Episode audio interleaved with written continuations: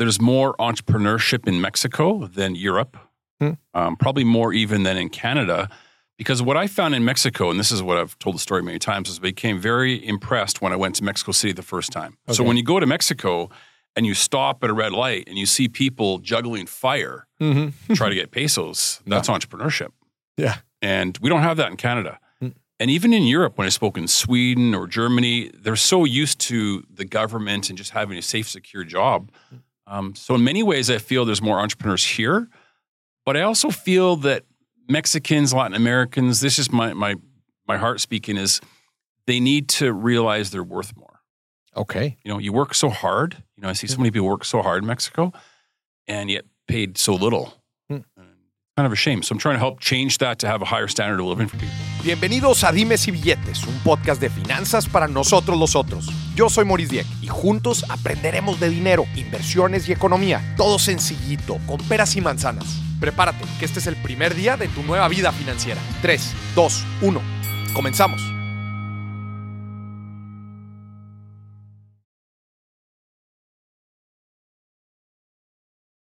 Ladies and gentlemen, welcome to another Dimes y Billetes podcast.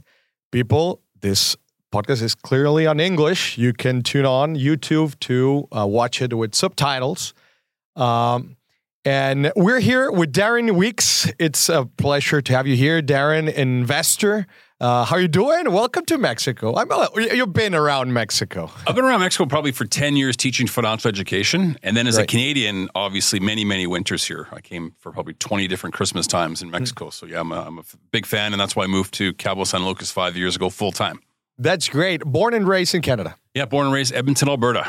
And uh, people say, why? I say, well, you know, it's energy. We have a lot of oil and gas there. So it was very affluent. But like most people, when you retire, you want to go somewhere warmer. So I did that five years ago. That's great. You've been all around Mexico, right? You've been. Yeah, uh, I try to see more and more all the time. You know, uh, because I'm a resident now, I want to make sure that I'm familiar with the the states and the cities. So I'm trying to travel as much as possible to see, you know, the different cultures and the foods. And so far, it's just wonderful. Okay, that's great. What? Let's let's begin with your first impressions on. You've been talking about financial education, and it's it's different to uh, talking about Canada, the U.S. For example, I've lived in the U.S. and in the U.S. It's impressive how financial, and I haven't been to Canada, but I could imagine it's somehow similar. That financial education is something you get on the serial. I mean, you get to work anywhere, and okay, here's your contract, here's your stock options, and and and uh, the financial culture is a little bit more fluent and it's uh, normal, I could say. But what's your impressions here when you come to Mexico, a Latin country? I don't know if you've been uh, in other places in Latin America. Like, what are your first impressions on this on this matter? Well, I've I've actually spoken all over the world, Hmm. and I would say there's more entrepreneurship in Mexico than Europe. Hmm. Um, probably more even than in Canada. Because what I found in Mexico, and this is what I've told the story many times, is I became very impressed when I went to Mexico City the first time. Hmm. You know, How long ago was that? Uh, about ten years ago. Ten you years know? ago. Now, you know, I'd gone to the Cancuns of the world yeah. and the beaches, but not teaching financial education. So when you go to Mexico and you stop at a red light and you see people juggling fire, Mm-hmm. try to get pesos, that's entrepreneurship. Yeah. And we don't have that in Canada. Mm. And even in Europe, when I spoke in Sweden or Germany, they're so used to the government and just having a safe, secure job. Um, so, in many ways, I feel there's more entrepreneurs here. But I also feel that Mexicans, Latin Americans, this is my, my, my heart speaking, is they need to realize they're worth more. Okay. You know, you work so hard. You know, I see so many people work so hard in Mexico and yet paid so little. Hmm. Kind of a shame. So I'm trying to help change that to have a higher standard of living for people. What, let, us dig in a little bit more on, on the first thing you said. Uh, People in Mexico is more entrepreneurial. People on, on the streets uh, Yep. juggling fire. Why do you think is this? Like, what is what are the incentives behind this? Food. Food necessity. Yeah, in Canada, you don't have to do that. Like, I mean, it sounds crazy, but Yeah. my son was working for my coffee company. He was going through high school, so he still lived in Canada. And he made $5,000 part time in grade 11. Hmm. And when COVID kicked in, 5000 was a threshold. So let's say he made $5,100. Hmm. The Canadian government gave him like $12,000 Hmm. as a 17 year old. So there's so much socialism in Canada now, and more in Europe, and more in the states. Hmm. That we're teaching our young kids, I think, bad lessons. Whereas in Mexico, I don't think there was any handouts during Hmm. COVID. You know, so that's I think the difference is you want to eat. Hmm. Sounds sounds rough, but it, it the socialism in Canada, I think, is just bringing a terrible problem for the young generation. And uh, w- when you said that uh, uh, people in Mexico has to value themselves more, and I think this is related to to the the quote, "Don't don't work much, work intelligently." Mhm. Like, and, and I think that that happens a lot here in Mexico, because when when you uh, analyze the productivity uh, indicators Mhm. in the country, they're pretty low. And when you also compare it with the level or percentage of informality, you're talking about one in each two business businesses are are inf- informal business. So, what's your take on this?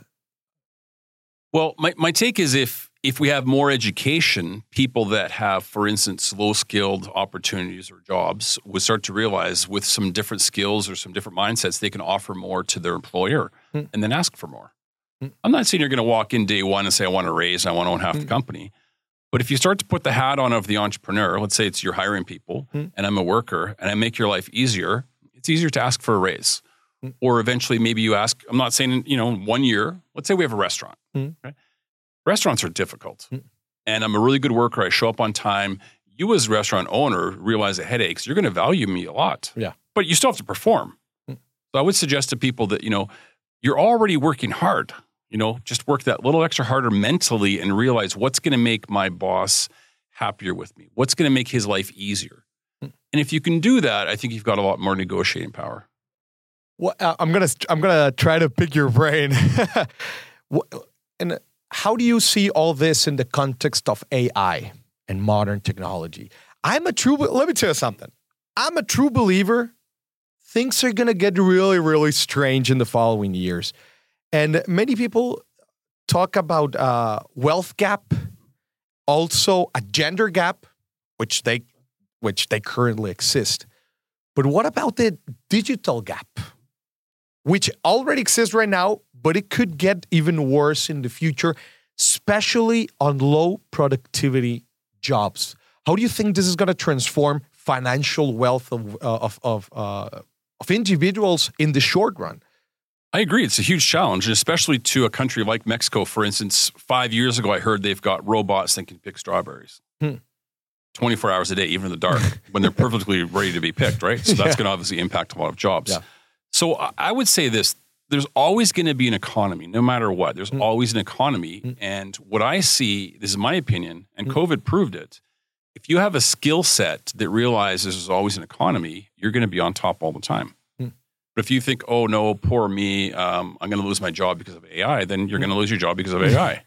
so, what I suggest for entrepreneurs is the best investment is to invest in different skills. Hmm. Okay? And I would have to admit, I'm not very good with technology and Hmm. things you're probably talking about AI, I probably haven't studied. Um, but just every, you got to sharpen your skills so Hmm. you're well rounded because things have changed. But there's always an economy. It's always going to be rich people and poor people. Can you tell us a little bit more about these skills you're you're talking about? There's so many. One time I did an event in Canada, we had groups of, you know, 10. And I said to them, they did a little project, what's the most important skills to be an entrepreneur? And it was interesting because, you know, every group gave you different ones in different orders, Yeah. but generally the same. So you know this. I mean, you have to be able to talk to people. Yeah, of course. Simple. If you want to have um, a business, you have to know how to sell. Mm. Okay? I took accounting in school. I didn't know how to sell. You're you're a undergraduate graduate on accounting. Yeah, it was business degree. We didn't really have minors and majors, but I I wanted to take accounting courses Okay. because back when I graduated, there was no jobs unless you're an accountant. So I took it because I didn't want to be unemployed. I hated it, Interesting. um, but I did take accounting.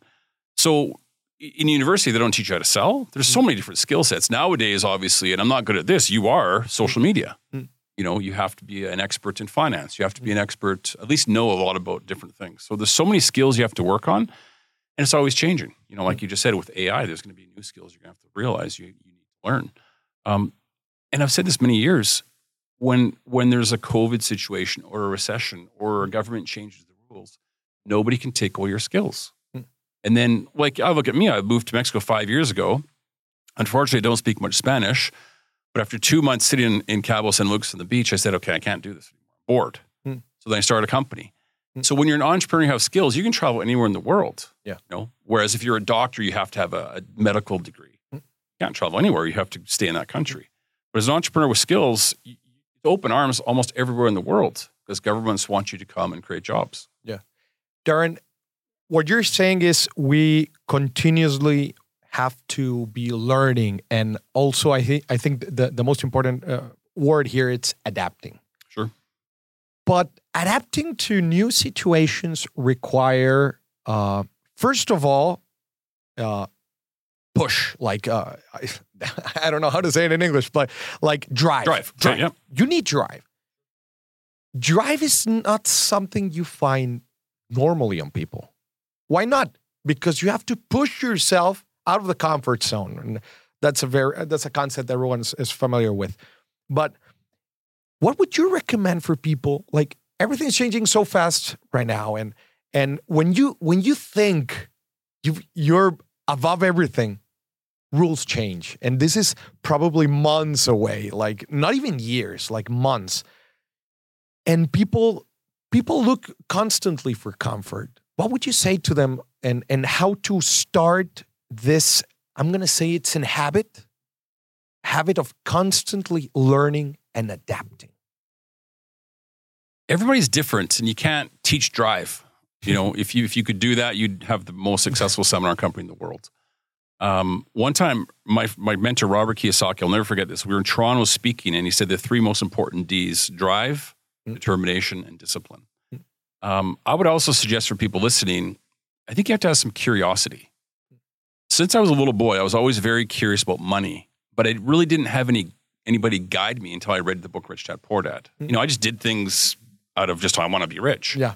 But when he finally started to to give me some guidance, I became very curious, and then the drive just was automatic. Hmm. My drive was small before I read his book and met him, and then it became became greater. Um, but if you don't have the drive, you're not listening to this anyway. Yeah. Right. That's that's a first step. But- And I, I would also suggest that for you that are listening, that makes this even more wonderful because if you want more money in your life, for instance, and that that is a different term for everybody. It's actually not that hard because most people are not going to compete with you because they don't have the drive. So you're really only competing with maybe 10% of the population because most people are just comfortable. They're happy. Yeah. So it's really not that hard. Be curious, have some mentorship, continue to educate yourself. And of course, you have to take action. take action. That's one of the things that people uh, have more difficult uh, with. And let, let's go back to your perspective of, of the Latin American people. I have interviewed Europeans, Jap- actually, uh, very recently, a Japanese guy.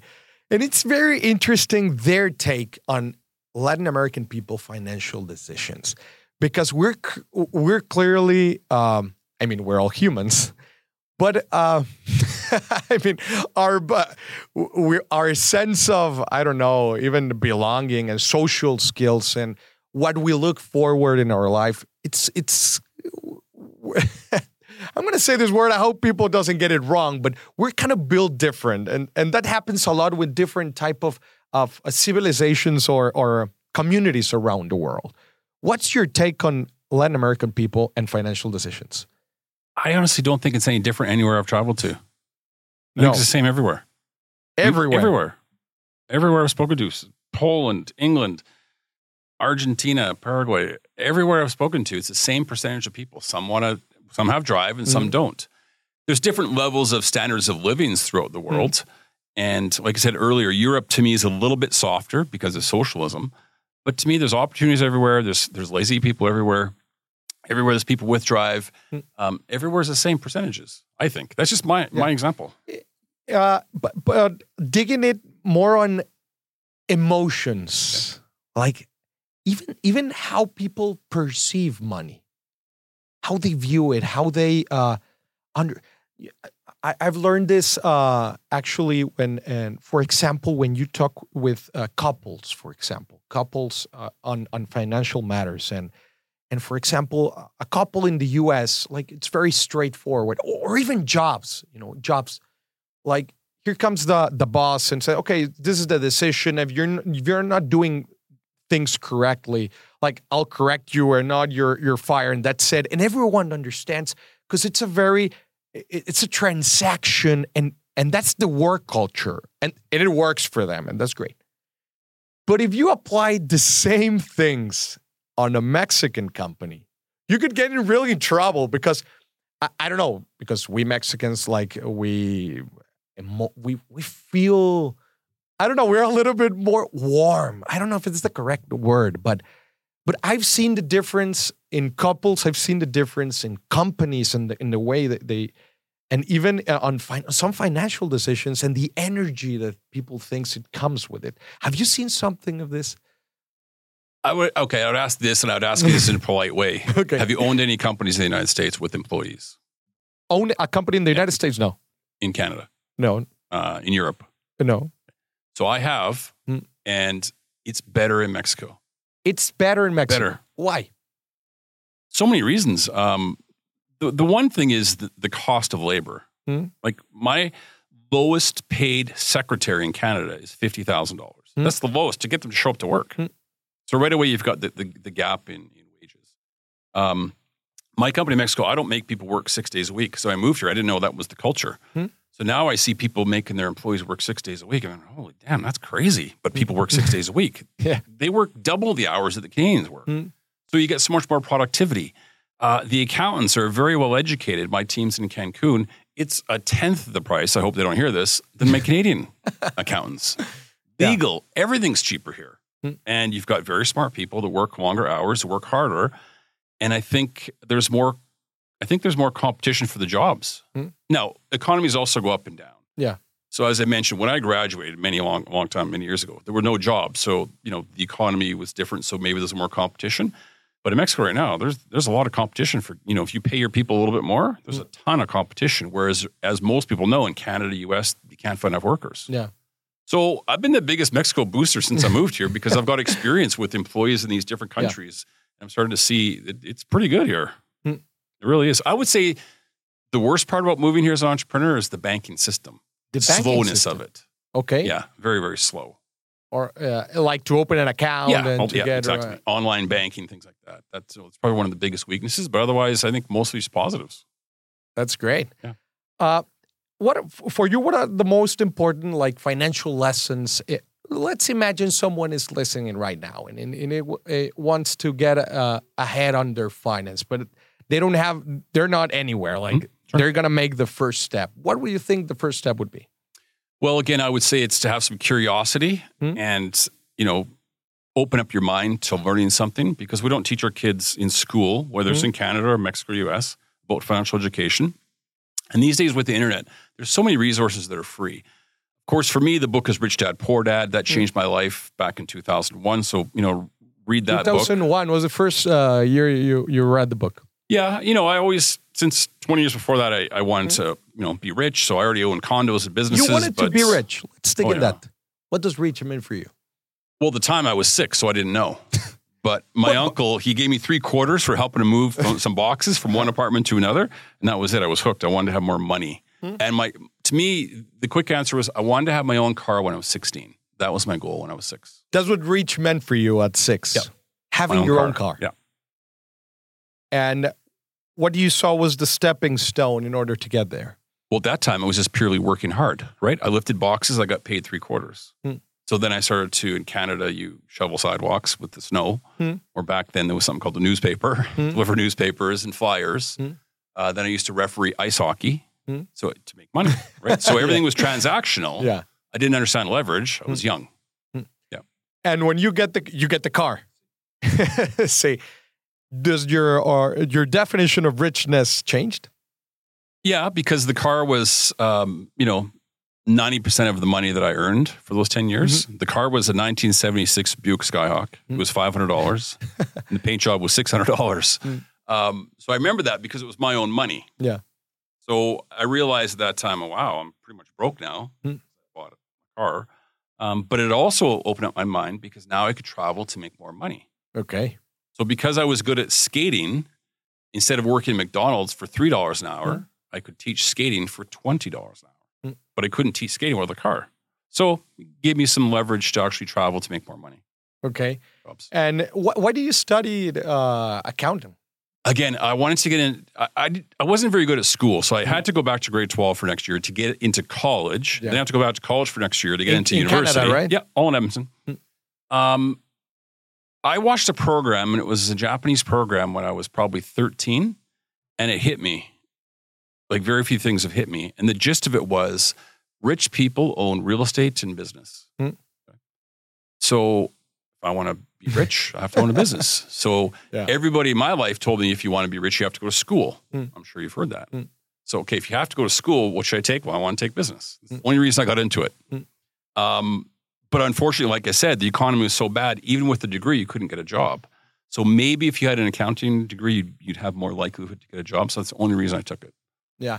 And okay, you said real estate and business. So how did you how did your career uh, started uh, on, on on this matter? Well, in in university, I was going to be married to my high school sweetheart. We met when we were 15. Hmm. And when you get married, you obviously leave your parents' house. And I didn't want to rent because rich people own real estate. So I I was damned and determined not to rent. Hmm. And I was only in my third year of university, but I found a way I could buy a house with no money. It was just you had to be creative, right? Yeah. So I found a way. So I bought my first property my fourth year, third and a half year of university. Your first property First at property. university. Yeah. Yeah, I owned it for 30 years before I sold it. Oh, Yeah. interesting. And then on a business side, um, I invested in the stock market when I was 10 years old Hmm. in the energy sector. And after about a year, I sold it.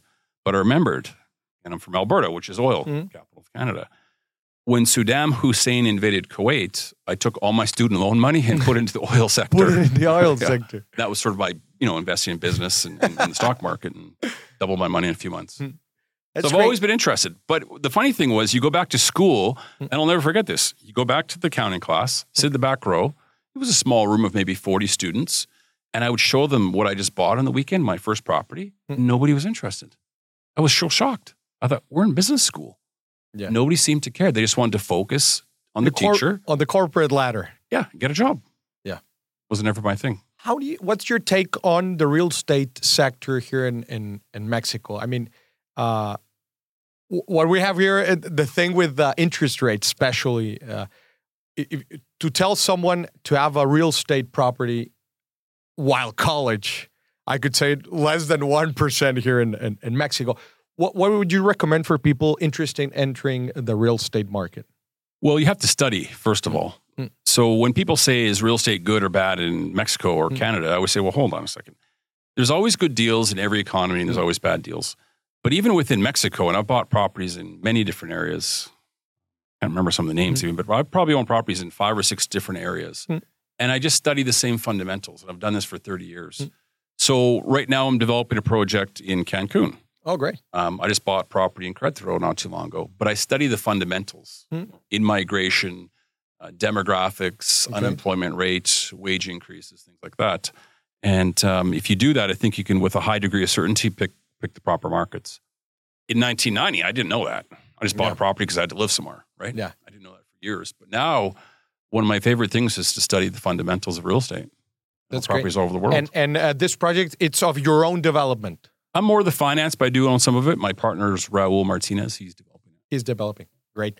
Uh, and for someone who wants to enter the real estate market, I mean, and it's going to be kind of tough, but who doesn't own any capital, like he's starting and and he's listening to us right now, and he said, "Okay, I have a nine to five, and and uh, he wants to push out and, and start in the in the sector because he he has heard of Yep. the, the sector is interesting." What would you recommend? What are the first steps? Read my book. um, Okay. Was it uh, the name of the book? You can tell it. It's not even available. I think you have to come to our events to get. It's called The Art of Raising Capital. The Art of Raising Capital. That's great. So everybody who's going to buy properties is going to run out of money eventually. Mm. Everybody. So when I owned 12 properties, I had no more money. Mm. I didn't know how to get any more properties. I couldn't buy any more for no money. They changed the rules. So what I started to do was to sharpen up my skills because I realized you have to leverage Mm. people, time, and money. So what I would do is I would convince other people Remember, I was an accountant, so my sales skills were terrible. but my first business failure taught me how to sell better. I would convince people to give me their money, and in return, I would find them fantastic properties that would make money the first day we bought them together. Okay. So another thing, if you have no money, Like a um, search fund, kind of. a which Like a search fund.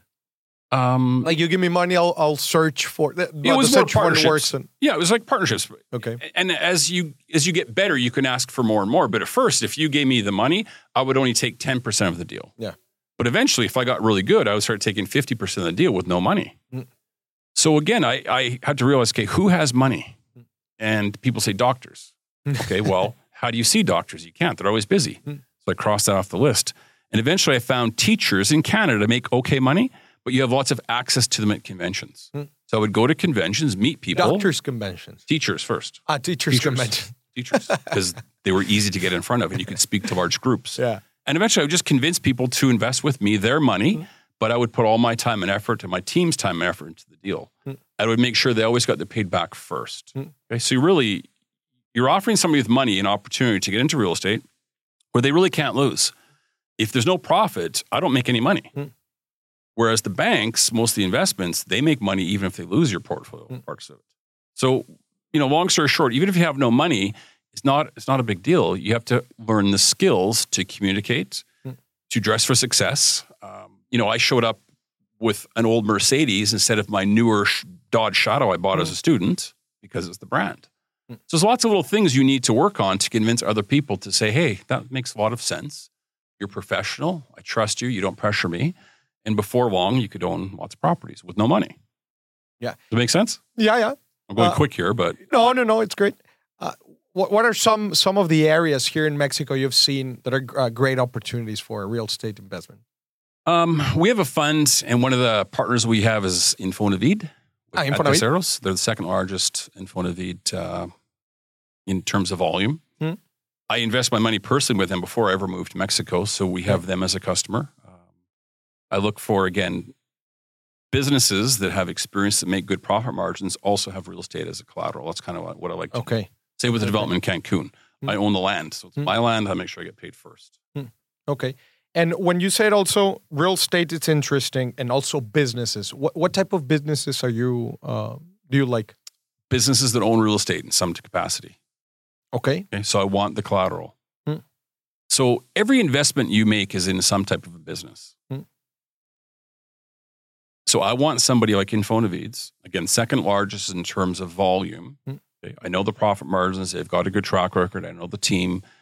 So that's the kind of business I want to invest in. But if they don't pay me, I own the houses. You own the- I own the yeah, land, yeah. the houses. Make sense? But but it's uh, just to understand a little bit more. It's it's like um, a financial business, right? So you you loan to the Infonavit. Yeah. Is, is that right? Well, uh, not to the Infonavit, into the company Who, who purchases from. develops who Right, develops for the them over. Infonavit? Exactly. Yeah, and you have the collateral, which Right. is the real estate. Okay, and this works like a fund. Um, Like you raise debt. capital. Yeah, I raise capital. Yeah, you raise Um, capital. My background in Canada is, you know, going back to the teacher conventions. Mhm. Let me just go in steps. Yeah, yeah, yeah, yeah. yeah. So after teacher conventions for a year, I made a lot of mistakes. And what I learned in school was when I made a mistake, I felt really stupid. I was never a good student. I felt stupid every time, especially university, every time a test would come back. I really was ashamed because I knew, and they'd post the grades, you know. I just felt dumb because I always did almost the worst in the class. Mm. So I was really happy to meet Robert Kiyosaki because he told me that you're going to make mistakes as an entrepreneur. And school, like it's like they, they, they make you feel, for me, it made me feel stupid. Whereas when I was raising capital, I didn't have a great deal of success with teachers, but I bought, say, 10 properties in a year. Hmm. But I made a lot of mistakes. Then I went to the dentist conventions. And all of a sudden now, these guys have way more money. but guess what? For one year, I made mistakes with teachers, Hmm. which I'll never make with the dentists. Yeah. And then I started to raise money in a big capacity. We, we bought 5,000 properties Hmm. in the United States in 2008 to 12. So when everything crashed, to twelve. Yeah. A great moment for buying, right? Well, as a Canadian, our dollar was stronger than US dollar when we bought. Hmm. When I sold a few years ago, we made 30% more. right. So those lessons, the teacher convention, the dentist convention, it just gave me so many lessons and experiences and mistakes that I could just go way, way bigger. So when I came to Mexico and retired for a month or two, I thought, okay, this is boring. So I started the same process in Mexico. Darren, in this moment, 2008, uh, blood's on the streets. Everyone has fear.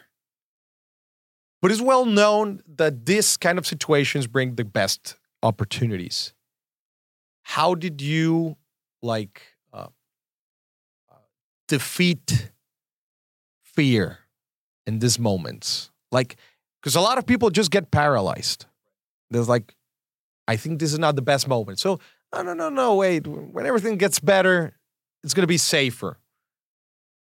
How to make a good decision during these times? It was easy, but morally it was difficult. And I'll explain why the morally part was difficult. It was really easy, and I'm gonna I'm gonna pick on the banks a little bit. And it's more common in Canada, the United States, where people have extra money and they they put their money into the RRSPs or the 401ks, Mhm. the retirement funds. Yeah. And that's money they get taken off their paycheck and there's some tax benefits. And most Canadians and Americans don't really look at that account too much. But when their portfolio was cut in half, and they would come to a seminar that I was putting on with my team, and we educated them. And we would basically show them their portfolio just went down in half, Hmm. but the banks were still charging you fees, but they just lost half your money. Hmm. The reason we became so big, so successful, so fast, I think, was education. Because once people realized that the deck was not in their favor ever, if they're in those types of investments, they wanted out. So the education was why we grew so much. The moral dilemma was I couldn't look you in the eye, Moris, to say, you know what? You just lost 50% of your portfolio, put all that money into with me because I think it's going to come back as well. Yeah. So that was the moral part was like, I'm looking at their statements, realizing lost half of their money. You know, do I really want them to take it all out and put it into US real estate? So that was a challenge. But over time, you know, it came back, but the seed was planted.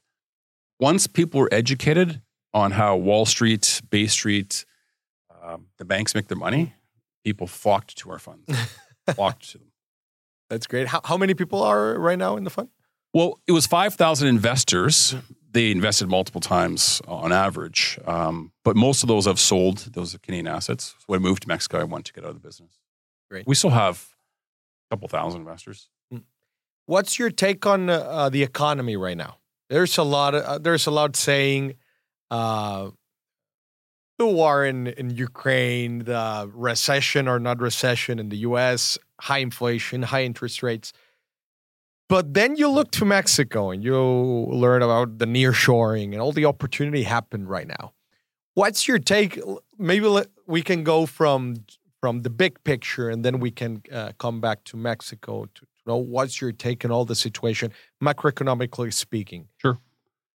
I think it's really important, and I, I teach this, is you should have an idea of what's going on in the world, Yeah. how oil prices and interest rates and prices of gold are, you know, affect the economy.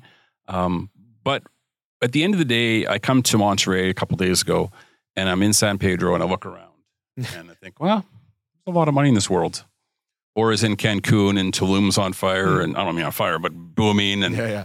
Cabo's crazy, or if I go to Scottsdale, it's going crazy. There's always an economy, you know. Um, but I think Mexico, and I've said this for years because I also own part of a coffee company, and I have to buy my coffee bag from China. And I, Okay. I told you know my database one time. you buy the coffee from China, having the No, no, best coffee in No, just the bags, Oh, just the the, bags, bags, just the the bags, right? so I said uh, at a Zoom to my customer base that can somebody hook me up with a coffee bag company? And people tried, but the prices were almost double of China. Yeah. So it's like, okay, how can you, Mm. you know, how, how can you say I'm going to change to Mexico when the prices are that high? But I see with the China sentiment going down, um, things changing. And and I also have said for years, we have a huge advantage in Mexico. You have free trade, Mm. and it's the same time zone Mm.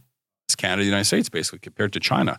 So uh, I think that Mexico needs to sharpen up a little bit on on certain things, and if you do that with the biggest economy in the world right next to us, it's going to be you know, better than ever for Mexico. You said you- you have to twitch a little some things. What things? I would say probably uh, the scale of some of the factories. You know, Okay. that's why China is competing so well with everybody. There's they're so much bigger. Mm. You know, so it's going to take some entrepreneurs and some capital to invest in, for instance, the machinery to make the coffee bags the same price as China. Mm. But let's say that's hundred million dollars. That's a lot of money for an entrepreneur, right? So Yeah. you know, it's a difficult situation. But for those that invest in that infrastructure, I think they'll do very, very well. Great. Yeah. What are the main mistakes, financial mistakes you see Mexican people do? Again, it's going to be the same as uh, the Canadians, the Americans. Most people are lazy financially. Lazy financially. Yeah, most in all countries, Mm. not just Mexico. Mm. Um, they're not disciplined. But again, it's not necessarily their fault. They don't tr- teach it in school. Your parents weren't rich, so they didn't teach it to you. So I, I would say that really that it's it's, it's two things, and I, I kind of suggest for people that have no money, take a year. But as I said earlier, those three Ds: drive, determination, and discipline. I don't care if it's ten pesos a day, if that's what you can afford. If it's five, Mm. every single day, put that aside. Mm. Okay.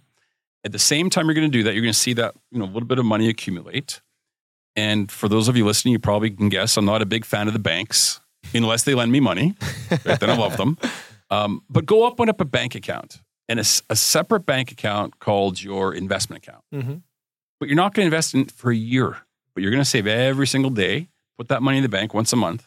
But in the meantime, you're going to read Rich Dad Poor Dad. You're going to listen to every one of Moris's podcasts. You're going to go online and Google Robert Kiyosaki and watch all his videos and other gurus Mm. and just learn. And then what you need to do is look for different deals. And I think this is a benefit we have with my team is with the experience, every day somebody's phoning me with deals. And some people might think that's a burden. I love it. Mm. But for me to take your deal and replace the partners I've got now is going to be very, very, very difficult. But it's my challenge. Every day I, I want to do that, but it's hard because my guys are good. So in the meantime, I want you saving the money and getting educated. Go look at different deals. This is the sad story that almost everybody can relate to, either you or someone in your family. There was a, a lady who came to my wine and cheese event in Mexico City three months ago. And she was there. She kept nodding her head. She was agreeing with the things I was saying. And, you know, it was an intimate event. I asked her why she came out and she brought her daughter. She goes, Well, 25 years ago, I invested money and basically it was stolen. Basically, it was a Mm. ripoff. And she goes, Ever since I haven't invested. And I said, Let me tell you what you probably said. Okay, tell me. I said, You probably told all your friends and family, don't invest, it's risky. She smiles. She goes, Yeah, that's what I told my daughter. That's what I told Yeah. everybody. And I said, That's because you only looked at one deal. Right. And the guy probably had a nice suit on, and the brochure was like really glossy. And with no financial education, you gave him your money. Yeah. What if you would have looked at 10 deals, one a month for the first year? You'll start to get an idea of financial education by doing that.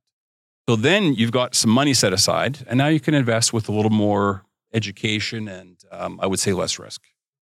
Yeah, people try to make the first decision the best decision, and, and it gets complicated. Darren, you you you have been repeatedly said that you don't like banks. Why do you don't like banks? When it comes to banks, we have to realize what they are. Mm. They're the most profitable industry in the world. They don't help the average person buy one or two rental properties. They definitely don't help the young entrepreneur.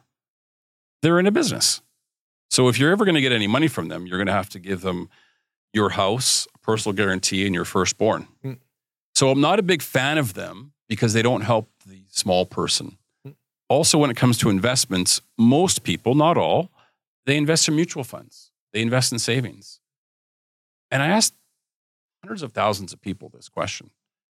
Do you know anybody who all they did was go to school, got a job, save money, invest for the long run with the banks that are rich? Mm. I really don't know anybody that works for. So why would you keep doing that?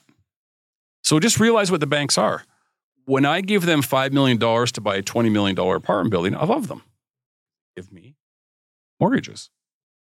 But for the average person to think I'm going to save money, invest in mutual funds for the long run, ETFs, this is not going to work.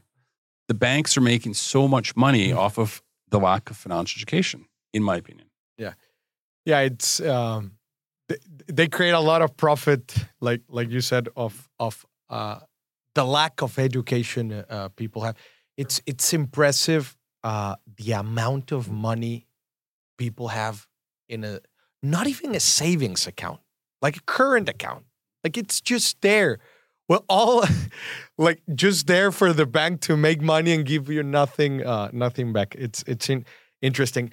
You've mentioned something very interesting, and it's uh, fraud, fraud, and uh, I've seen in the last three years, on, since the pandemic uh, uh, be- begin, a rise of, uh, let's say, false funds, uh, d- crypto scams, and a lot, a lot, a lot of, of, of shady things out there that use uh, words and concepts like very diff- oh you're gonna invest in financial markets and you're gonna you, you you've heard it uh, what's your take on all this and and why it's on the rise in the last years It's sad. it's sad I think the reason it's on the rise is crypto.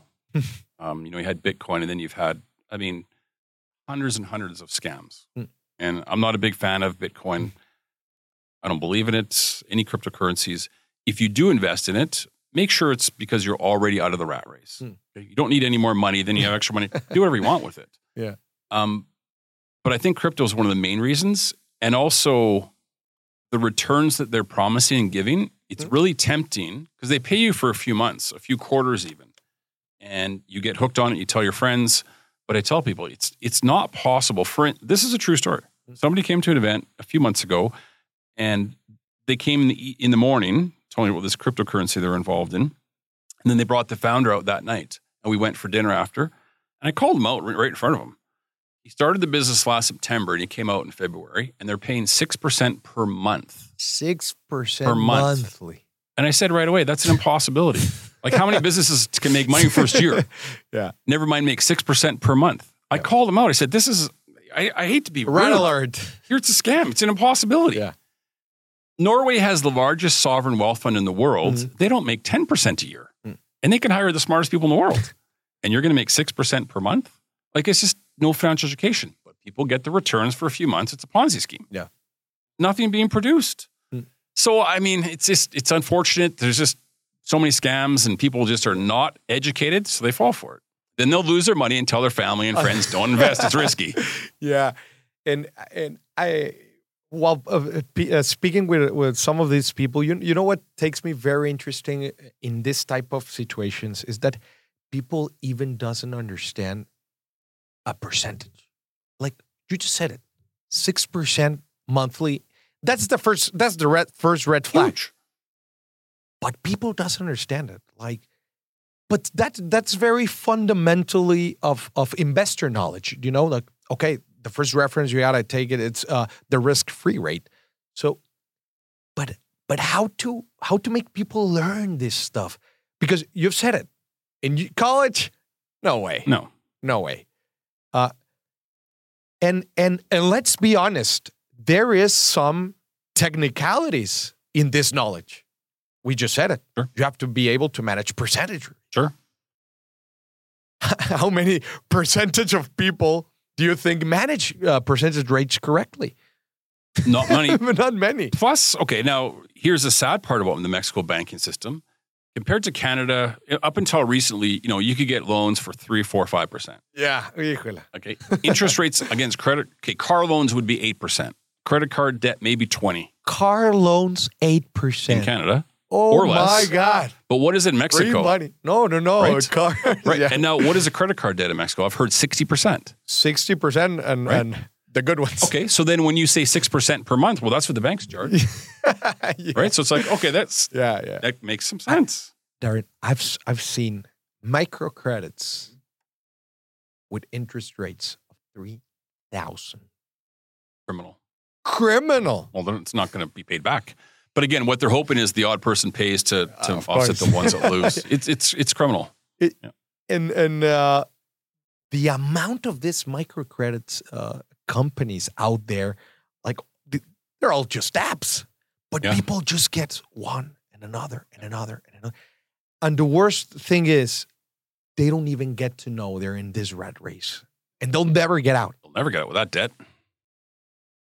How do you think about what do you think about debt? Let's talk about debt.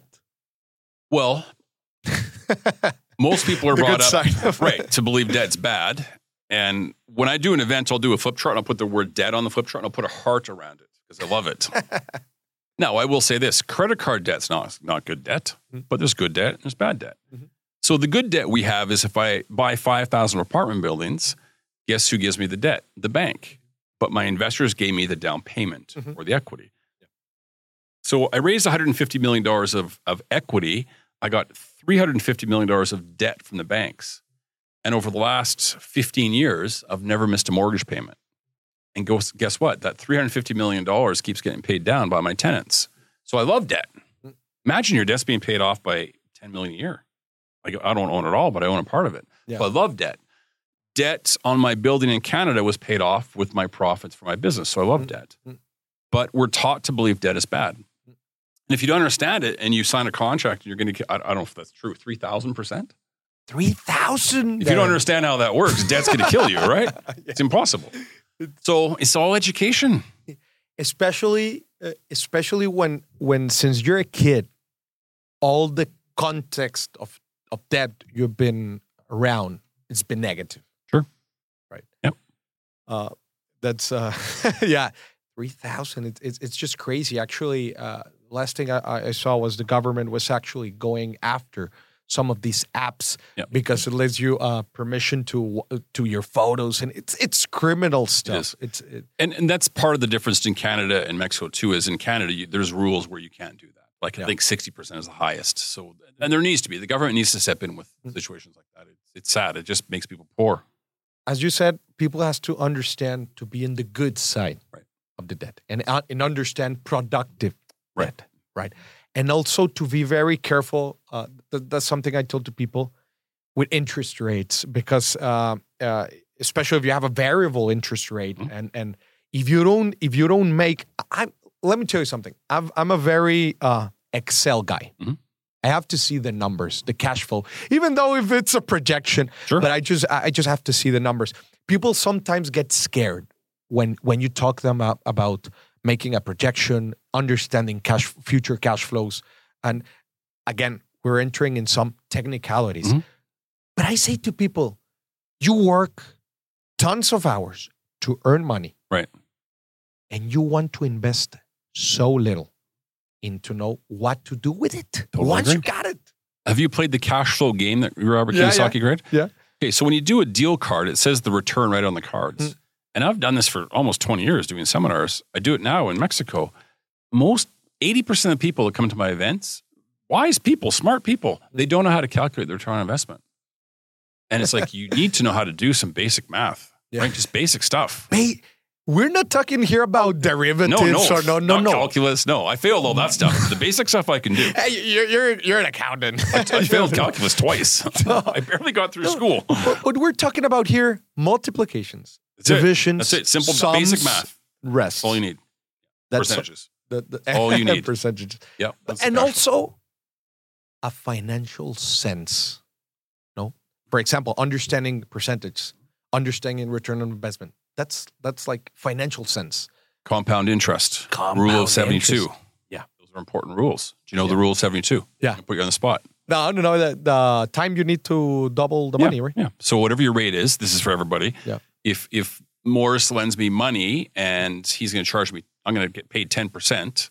Um, 72 divided by 10 is 7.2. So it can take you 7.2 years to double your money. To double your money. Well, if you're saving your money in the bank at 2%, it's going to take you 36 years to double your money. Thirty-six. Right.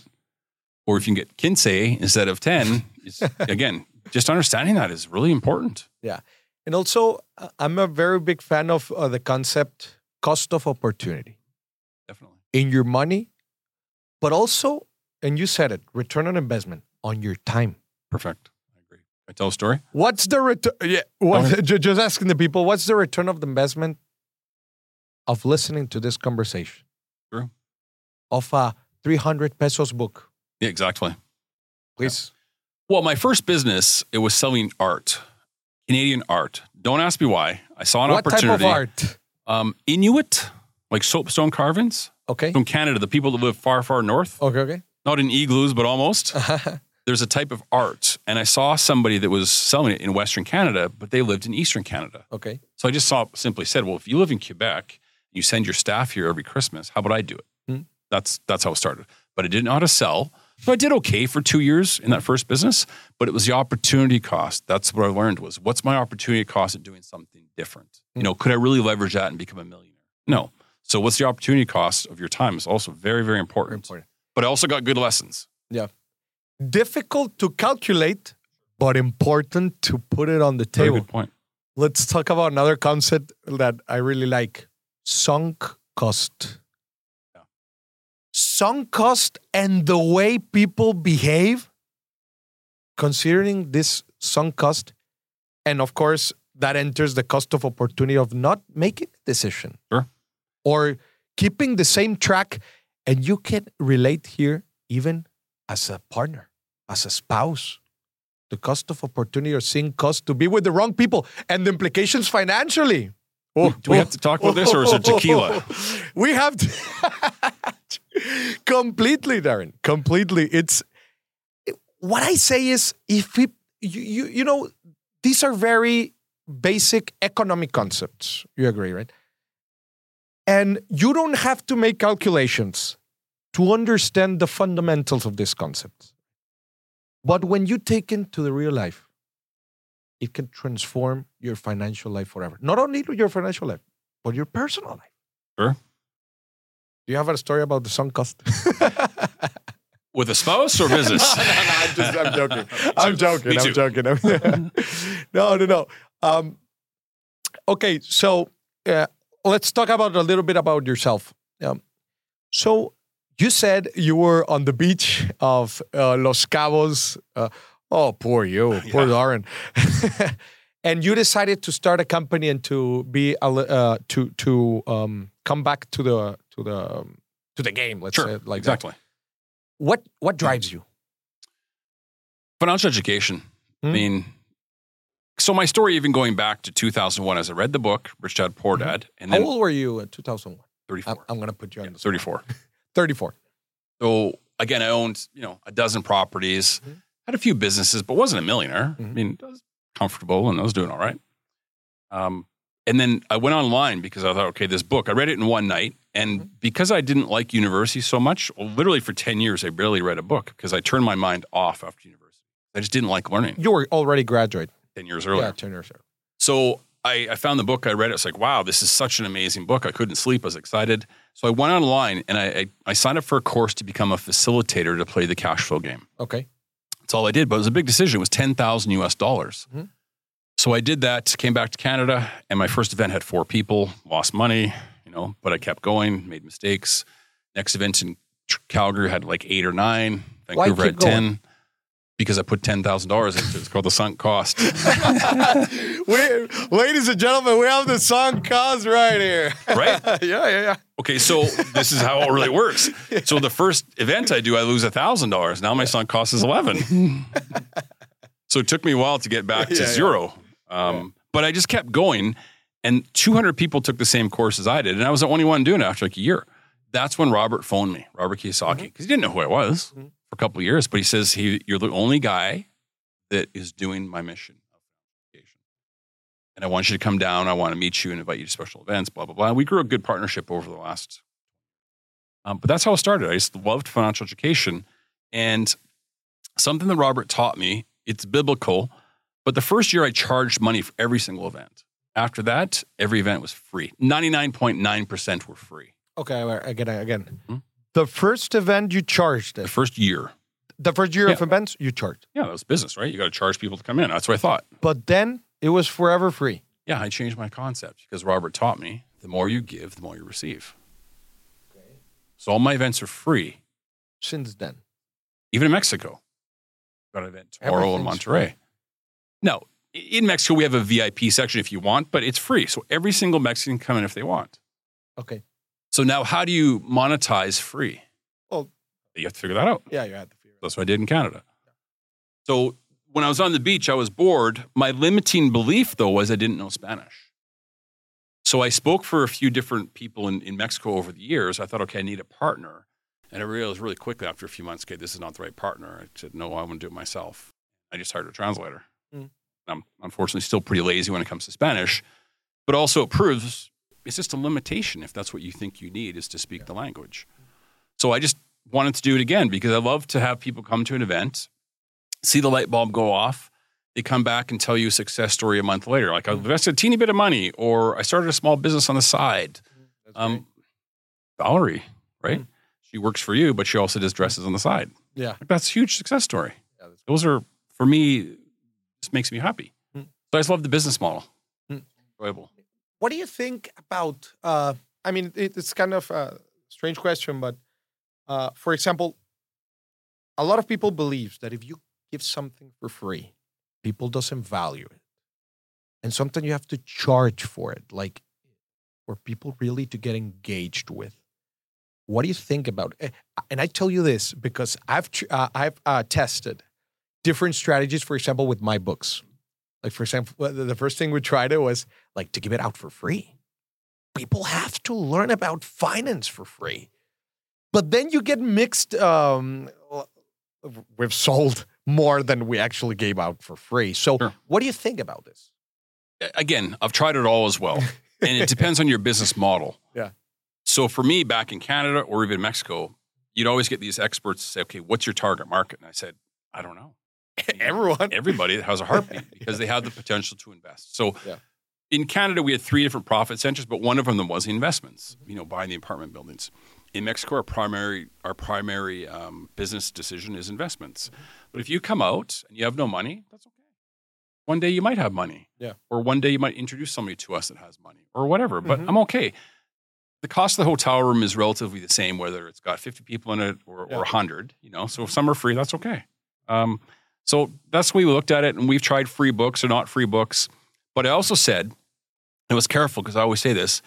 I said they're all free. And then I said, no, they're 99.9% free. Like there's one event we do every year that's got a cost to it Okay. but generally speaking, they're all free because I always want to look in the mirror and say, you know what? Even for people that had no money, I didn't say no to them. Mm-hmm. I always want to be able to say all Mexicans could come to this event for Yeah. free. Darren, why financial education? I just, since I was six years old, I wanted to be rich. Investing in the stock market at 10, buying silver bars when I was 13 or whatever it was, first property university. I just liked money. Hmm. You know? Robert obviously allowed me to get curious and just the more I studied, the more I listened to him, went to his events and others, the more money I made. So it was just like, wow, this is addictive. It's really fun. Uh, but to really answer the question, when somebody comes to an event, nobody forced them to come. So everybody in that room is positive. You know, and I'd love to see them, especially if, let's say, a spouse comes out, a couple, and one spouse dragged out the other, Yeah. whether it's a man or a woman or woman or man, and they're Yeah. like sitting like this. And then after the first hour, like they don't want to be, you can tell they don't want to be there. And then after the first hour, they're like this. And Yeah. after the next hour, like, give me more. yeah, yeah, yeah. It's like, that's a pretty cool feeling. Cool. And uh, have you have you seen a difference in well, of course, in different generations, like of people, the younger ones. Uh, one thing I'm impressed is how the the, the Gen Z, the famous Gen Z, like they, these guys are really into money. Like if you ask him whatever, it's like, okay, how much? Like these guys are very, very financially driven not with education necessarily, but they're financially driven, let's say. What is your take on, on this uh, and the evolution of, of financial education throughout the different generations? I don't even know what Gen Z is. Gen Z, What are age? the, Young ones? the TikTok guys. Yeah, that's why I don't know what it is. Um, I don't know. I just, I don't do much social media Mm. and I just do my thing. You know, I just, when people come to events, if they come in, I just do my thing. And it's always a percentage. Mm. Out of 100 people, 33% will have no money. Mm. 30, Th- uh, 33%, zero, 33%. zero money. Yeah. Canadians or Mexicans. like right? they just want to learn. Yeah, yeah, they want to go. I'm not saying they have a bad attitude. They just have Yeah, no yeah. money. Yeah. Which isn't doesn't mean they're not going to be a customer either. Yeah, yeah, of course. Right. A third of the people say they want to do something but never do. They don't return your phone call, and a third take action. That's kind of the ratio, Okay. no matter what age. Mhm. As you get older, obviously, your kids are out of, out of the, the house. They don't have to go to university anymore. You've got more money, Mm. but it's the same percentage to me. It's just like third have zero. Doesn't mean they have a bad attitude. A third are, no matter what, they just aren't going to do business with you. A third will do business with you. Whatever generations, I just find it the same. But obviously, my target market is people that have money, and those people are with babies, not with car payments, not with house payments. They're older. It's just normal. Yeah. Uh, what's your take on the future? Next, what's what's coming for the next five years uh, for Darren? Well, the fund we have, I need to, you know, definitely consider the fintech world Mhm. as well. So I'm looking into that aggressively. Um, Like to develop uh, to to take the fund yeah, to, instead of uh, having a SAPI, it would, okay. it would be a fintech. like a fintech, yeah. more opportunities. Kind of a crowdfunding. Kind of, but you know, I don't I don't necessarily believe in the crowdfunding. Here's the thing with fintechs, in my opinion, Mhm. and I've talked to a number of them. The fintech is the entrepreneur who's a technical wizard. Mhm. Doesn't mean they're good at p- projects. There's a huge, huge difference. So a lot of fintechs, they're going to take on projects where they don't really have expertise in an apartment building or in Infonavit property, and then they lose money. The fintech is great, but the project's bad. Yeah. Right. So it's a mix of both. You really have to have a mix of both. And we're looking at um, different fintechs, but we want to make sure the product is solid. Because once you have one failure, your brand goes down. Yeah. Right. So I'm still raising money now in a SAPI, but if you want to leverage, and I don't want to have to go do events everywhere and travel as much, I want to have all of Mexico being reached. And Mhm. fintech's kind of where we're headed. Okay. So that'd be one thing I think we're looking forward to um, do more and just I want to keep enjoying Mexico. I do want to visit um, culturally and socially, Hmm. um, not just to do business everywhere because I want to see the country more. Great. Uh, so uh, you look you st- you look forward and and making this business not in Canada, not in the U.S., in Mexico. Yeah, Canada and U.S. Um, too many regulations, too much bureaucracy, Really? and also you know when I was in Canada, we did deals in Mexico, Jamaica, Honduras, United States a lot, obviously. But the minute you cross that border, you've got currency concerns Hmm. and you've got compliance concerns, which are very, very expensive. You know, we would spend six hundred thousand dollars a year just on um, audits. Hmm. Six hundred thousand a year just because you got to cross the border to audit the apartment buildings. What structure of company did you have? It was. It, I don't like the name, but technically it's called a mutual fund trust. A mutual Canadian, fund trust. Yes, Canadian Okay. terminology. Um, but then once you did cross border with the U.S., you had limited partnerships and all Yeah. kinds. It was complicated. Hmm. Every deal was different. And right here you have a SAPI. Duppy. That's how you manage the fund. Yeah. You uh, developed uh, different series of of uh, stocks. Well, we have we have SAPI that we we actually have two opportunities. We have a debt. Well, we talked about debt Mhm. earlier. Yeah. Most of our customers are debt. Very low amount to get a decent rate of return. And the more you put in, the higher the rate of return. Mhm. I also decided, which I did not do in Canada, I sold, I'm selling 20% of my company. Mhm. Right.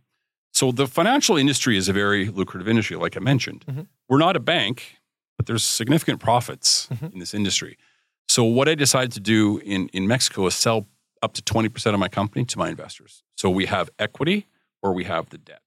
Depends on Okay. what people want and their goals. Oh, so you sell a part of the SAPI to Sure. some investors Sure. as, as as equity investment. You know yeah, why? because why? Robert Kiyosaki taught me Hmm. only lazy people use their own money. right? So when I come to Mexico, I thought I could do this with my money. And I did. I funded with my money to begin with. But, you know, why not give this opportunity to others? Because what I figured that would do is have my investors then become my advertisements, Hmm. my ambassadors. So rather than give money to Mark Zuckerberg, we can share that with our investors with the share prices going up because of marketing costs going down, referrals. And how do you manage just that? How do you manage the board, like with so many investors? Well, yeah, I don't know how many. because they don't own more than 10% right now. So they don't have a seat. or- yeah, they'll get one seat in the future. okay, yeah, because uh, the first question I was going to ask was why not as a FOM, Right. for example. And we're looking into that too. Yeah. Yeah. As we get bigger. The only thing is that SOFOM you get a little bit more of a compliance issue. Hey, nothing close to what we did in Canada. Yeah, You know, that's so much compliance. So, um, oh well, the first reason you said uh, doing business in Mexico is definitely compliance issues. What else? Sorry, the good or the bad? Yeah, the, why to do business in Mexico? Well, I, again, I wanted to do something, and I didn't want to. Um, I just learned lessons in Canada. I didn't want to cross borders anymore. Mm. Currency conversions, tax rates, compliance costs are, are, are crazy. And also, here's the biggest advantage I have in Mm. Mexico. The biggest investment, sorry, the biggest advantage I have for my business Mm. is the spread. Mhm. Okay, So the spread for people listening is, for instance, the bank will pay you four percent Mm. to save your money. They'll lend it out to you at twenty percent for a car loan. That's a sixteen percent spread. In Canada, the spread is very condensed. Mm-hmm. Yeah. My business model would not work in Canada or the United States right now. Okay. But in Mexico, because the spread is so high, entrepreneurs are used to paying 20%, Yeah. 25% minimum to get a loan. Mhm. So we can pay our investors 10, 12, 15 and get 25. So we have the spread. Yeah. That spread then is shared with my equity investors. So that's the biggest business opportunity I see here is the spread. The spread, Great opportunity in difference in interest rates Yep. and, and what you pay out. That's great, Darren. Something else you want to um, to share with the audience? Wow. Um, I mean, we've been in a roller coaster of topics, but yeah, you know, I would say this: if you didn't understand everything, don't worry about it. What Robert Kiyosaki taught me was financial education is like learning a new language. Hmm. You know, what is debt? What is equity? So fun. I mean, SAPIs, all this stuff is all new to some people. So Hmm. Yeah. that's fine. If you get a few things out of this, great. Keep studying, learn the language of finance. And I think that's how you're going to get better rates with lower risk. and also a message to the people: every single word we have said here, we have a podcast for it, explained with very simple terms, very simple uh, language, just as we have we speak. And also, if you don't understand this podcast, please come on, English. It's a very good skill in this uh, in this regionalized modern world. Darren, it's been a pleasure to have you here. I hope you enjoyed uh, the interview. I hope we have uh, many more to come in the future. My pleasure. Thank you. Thank you very much. And you've been listening. This has been another episode of Dimes y Billetes. Hasta la próxima.